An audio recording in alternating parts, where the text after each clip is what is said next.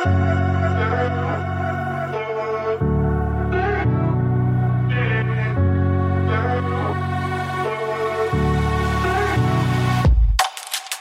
Bonjour à tous, moi c'est Audrey, avocate fiscaliste depuis plus de 10 ans et enseignante en droit fiscal à l'université. Je vous propose d'aborder des thèmes liés à la fiscalité patrimoniale en toute simplicité et plus largement à des thèmes liés à la stratégie patrimoniale. Alors je vous dis à tout de suite dans un nouvel épisode et bonne écoute.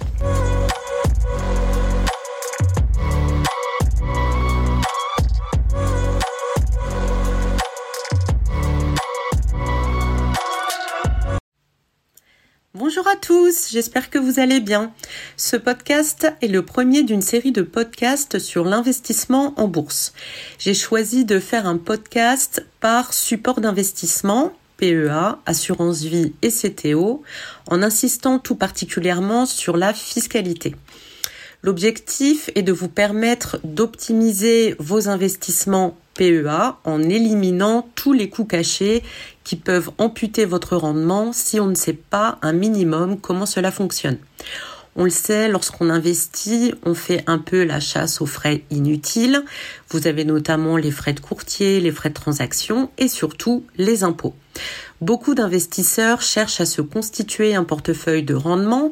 C'est une stratégie intéressante à condition de bien choisir vos actions et également de bien comprendre la fiscalité.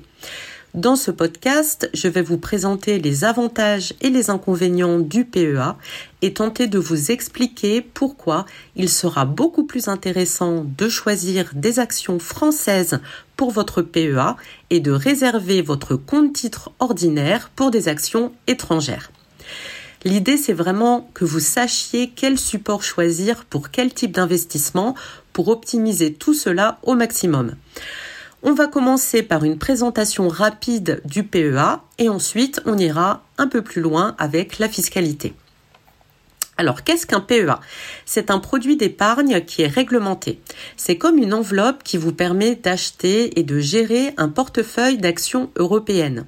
Vous pouvez ouvrir un PEA auprès d'une banque, notamment une banque en ligne. Il y en a qui proposent des frais de fonctionnement assez attractifs ou auprès d'un assureur notamment. Il n'y a pas de minimum de versement, ni à l'ouverture, ni pour le fonctionnement. En revanche, il y a un plafond à 150 000 euros. C'est un seul PEA par personne puisque selon la législation fiscale, c'est un PEA par résident fiscal. Alors intéressons-nous désormais à la fiscalité. Dans les développements qui vont suivre, je parlerai d'actions pour plus de compréhension, pour plus de facilité, mais ça s'applique aussi aux ETF, par exemple, puisque fiscalement, un ETF est transparent. Un ETF, qu'est-ce que c'est? C'est un tracker qui réplique un indice boursier. Vous avez par exemple le CAC 40 qui regroupe les 40 plus grosses entreprises françaises. Si vous ne pouvez pas acheter une action de chacune des 40 sociétés, alors vous achetez un panier avec une fraction d'action des 40 actions. Les ETF, ça a vraiment beaucoup d'avantages. Ça permet une gestion complètement passive et assez sécuritaire puisque les entreprises les moins performantes sont remplacées par les plus performantes. Et ça dépend des courtiers, mais les frais sont assez raisonnables généralement, contrairement par exemple aux fonds de placement.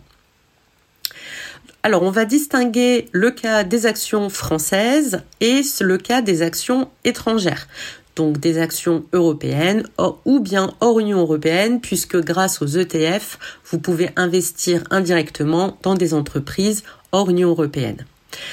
Premier cas, les actions et les ETF français. Alors la fiscalité est très avantageuse, c'est pourquoi vous avez un plafond de 150 000 euros et que c'est un seul plan par personne. Sur une action, vous pouvez réaliser deux types de gains la plus-value et les dividendes. La plus-value, c'est la prise de valeur d'une action dans le temps. Exemple, aujourd'hui le cours de bourse d'une action est de 10, dans deux ans son cours de bourse sera de 15, si vous vendez à 15, alors vous ferez une plus-value de 5. Les dividendes, c'est la part du bénéfice qui vous est versé chaque année en tant qu'actionnaire. De manière très concrète, il y a une assemblée générale dans l'entreprise qui décide ou non de la distribution de bénéfices et de combien. Ces deux types de gains subissent la même pression fiscale lorsqu'ils sont réalisés dans le cadre d'un PEA sachant que ce régime a été modifié de manière importante euh, depuis le 1er janvier 2019. Avant de se demander comment sont imposés les gains, demandons-nous d'abord quand est-ce qu'ils sont imposables, c'est-à-dire quel est le fait générateur de l'impôt. En fait, au plan fiscal, on va se référer au retrait. C'est le retrait qui est le fait générateur de l'imposition. Mais qu'est-ce que ça veut dire le retrait? En fait, lorsque vous ouvrez un PEA, vous avez deux lignes. Vous avez les espèces et vous avez vos investissements. Lorsque vous achetez une action, typiquement, vous faites un virement de votre compte bancaire classique vers votre compte espèce du PEA, puis avec l'argent figurant sur ce compte espèce, vous achetez vos actions. En retour, lorsque vous vendez une action, l'argent va arriver sur votre compte espèce du PEA et ensuite vous décidez ou non de vous le verser sur votre compte bancaire classique.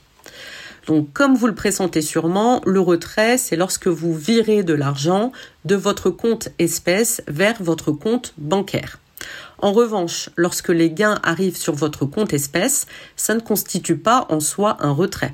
Il faut que vous preniez la décision de transférer cet argent vers votre compte bancaire pour déclencher éventuellement l'imposition. Ça sera pas forcément taxable, comme on va le voir, mais en tout cas, c'est le fait générateur de l'imposition. Maintenant, comment êtes-vous imposé à l'occasion d'un retrait? Si vous effectuez un retrait, même partiel, au cours des cinq premières années, ça va entraîner la clôture automatiquement du PEA. Alors, on entend parfois qu'on ne peut pas retirer l'argent avant 5 ans, mais en réalité, si c'est tout à fait possible de retirer l'argent, c'est juste que ça entraînera la clôture de votre PEA et qui dit clôture dit conséquences fiscales très défavorables, comme on va le voir. Donc si vous faites un retrait au cours des cinq premières années du plan, vous payez la flat tax de 30% sur vos gains. La flat tax qui se décompose en 12,8% d'impôt sur le revenu et 17,2% de prélèvements sociaux. Alors en revanche, si vous effectuez un retrait après 5 ans, tous les gains sont complètement exonérés d'impôt sur le revenu, mais vous continuez de devoir vous acquitter des prélèvements sociaux au taux de 17,2%. Alors autre hypothèse que je trouve intéressante lorsqu'on veut se constituer un revenu passif, c'est le cas de la sortie en rente viagère. Souvent lorsqu'on investit, notamment pour préparer sa retraite, ou bien même sa liberté financière, c'est important de se constituer une stratégie de revenus passifs. Notamment, les dividendes qui me sont versés en tant qu'actionnaire peuvent constituer cette source complémentaire de revenus. Or, les rentes viagères issues des PEA font partie des rares rentes à être exonérées d'impôt sur le revenu. Les rentes que vous percevez sont exonérées intégralement d'impôt sur le revenu et en plus, il y a des abattements importants sur les prélèvements sociaux ces abattements sont en fonction de l'âge. Globalement, plus vous vieillissez, plus l'abattement est important et donc moins vous payez de prélèvements sociaux. Deuxième hypothèse maintenant, le cas des actions et des ETF étrangers.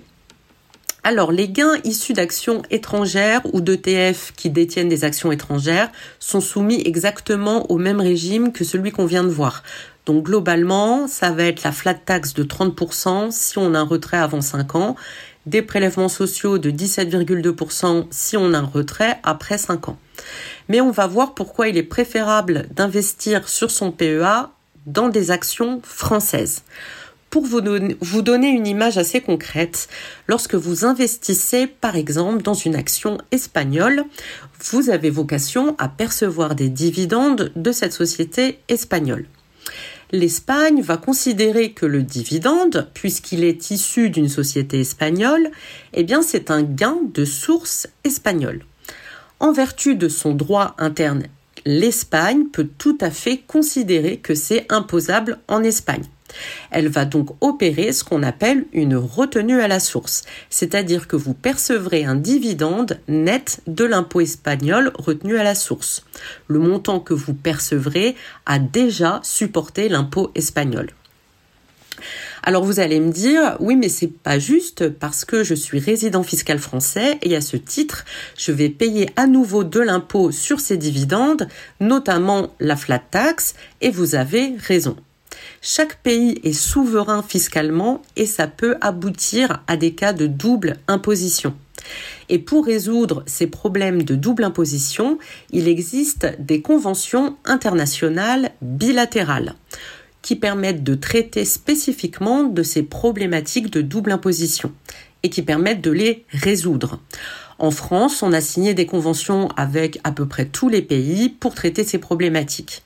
Dans notre situation type avec l'Espagne, il existe une convention internationale entre la France et l'Espagne. Et cette convention va nous permettre de résoudre cette double imposition. Alors cette convention nous dit que pour les dividendes de source espagnole versés à un résident français, l'Espagne peut imposer maximum 15% via la retenue à la source. Mais la convention prévoit aussi que la France doit rembourser cette retenue à la source aux résidents français. Et ce remboursement prend la forme d'un crédit d'impôt. Donc en fait, c'est comme si la retenue à la source n'avait pas existé puisque la France nous rembourse la retenue à la source espagnole. Le problème, c'est que ce mécanisme de remboursement ne peut intervenir que si le gain est imposable en France. Or, si je fais un retrait après 5 ans de mon PEA, eh bien, c'est exonéré d'impôt sur le revenu en France. Donc, je ne pourrai pas avoir de remboursement.